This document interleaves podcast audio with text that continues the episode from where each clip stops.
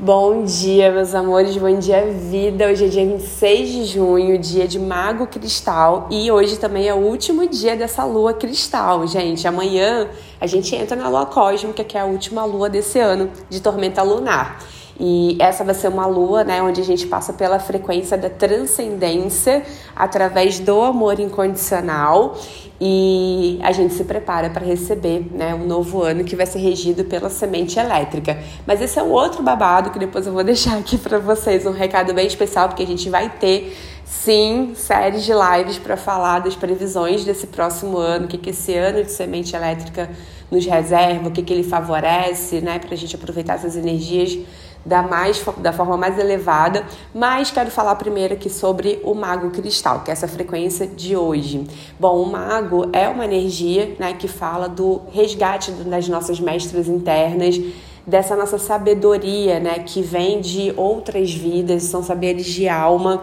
E o mago ele traz um recado muito claro, que é assim, né, confia no seu chamado de alma. Confia na voz do seu coração, né? Confia na sua própria intuição. O mago ele pede que a gente é, evite né, ficar buscando opinião em tudo quanto é canto para se validar e comece a confiar e tomar né, decisões, fazer escolhas mais pela sua própria guiança. Então, quando essa energia se manifesta através do tom cristal, né, que é o caso hoje, e o tom cristal é o tom da colaboração, né, são as parcerias, enfim, é o nosso lugar de colaboração no mundo, é, essa energia né, favorece muito que uh, atividade, né, e conexões assim, onde você pode compartilhar, né, colaborar através desses seus chamados aí que vem do seu coração, através da sua sabedoria, né, através da sua intuição. Então, é muito interessante esse dia de hoje, né, aproveitar para colocar a sua sabedoria em algum propósito que envolva assim o coletivo, né? Se você tem algum projeto em andamento, se você tem uh, talvez algum grupo né, que você guia, ou se você é, faz trabalhos né, individuais também relacionados à cura, hoje é um dia muito interessante para você é, sentir no seu coração como você pode levar mais desses saberes de alma né, para dentro desses lugares, né, para o seu lugar de colaboração no mundo, né, seja no seu servir ou né, em qualquer outra área da sua vida.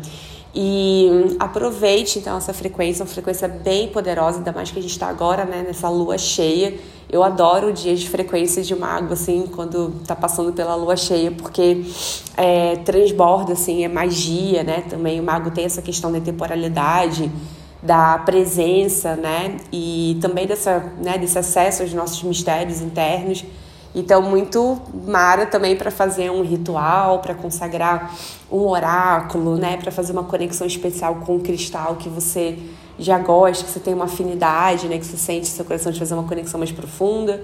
Meditações mais profundas também, viagens astrais, tudo muito favorecido nesse dia de hoje.